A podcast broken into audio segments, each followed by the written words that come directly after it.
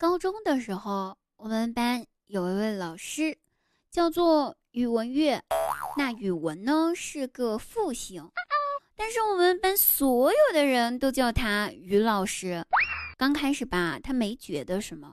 后来有一次开班会，他就问大家为什么都叫他于老师，并且要求以后大家只能叫他语文老师，不要再叫于老师了。然后同学们支支吾吾半天，回答说：“老师，可是你是教数学的呀。”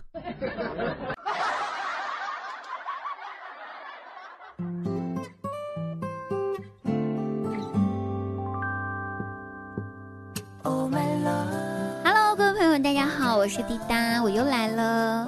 那大姑娘每天晚上八点半都会在喜马拉雅开直播，大家记得来看我哟，么么哒，嗯。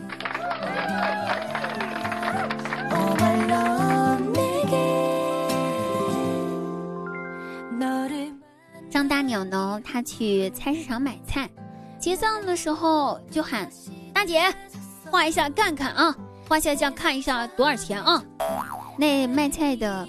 阿姨一听，脸红了，羞涩的对张大鸟说：“哎，我女儿都跟你年纪差不多一般大了，你就别叫我大姐了吧。”那张大鸟问：“那我该叫您什么呢？”大姐说：“你看着叫呗。”张大鸟犹豫了一下，妈。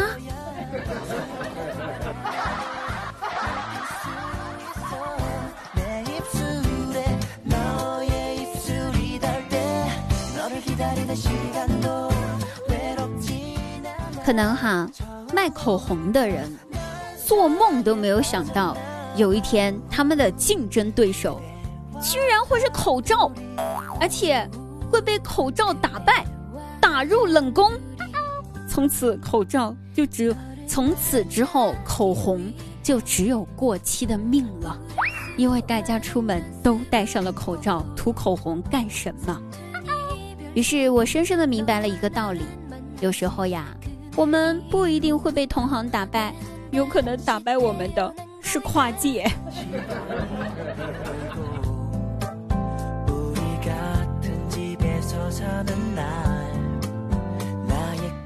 我妈是胡歌的粉丝，从胡歌拍《仙剑》的那会儿，她就是胡歌的影迷了。有一次呢，呃，有人在网上就问，就说大陆的明星呀，基本上都被黑过了。但是为啥就没有人黑胡歌呢？我爸看到之后拿起手机，回答道：“怎么没有被黑？我媳妇儿就天天喊胡歌老公，我感觉这是胡歌被黑的最惨的一次。”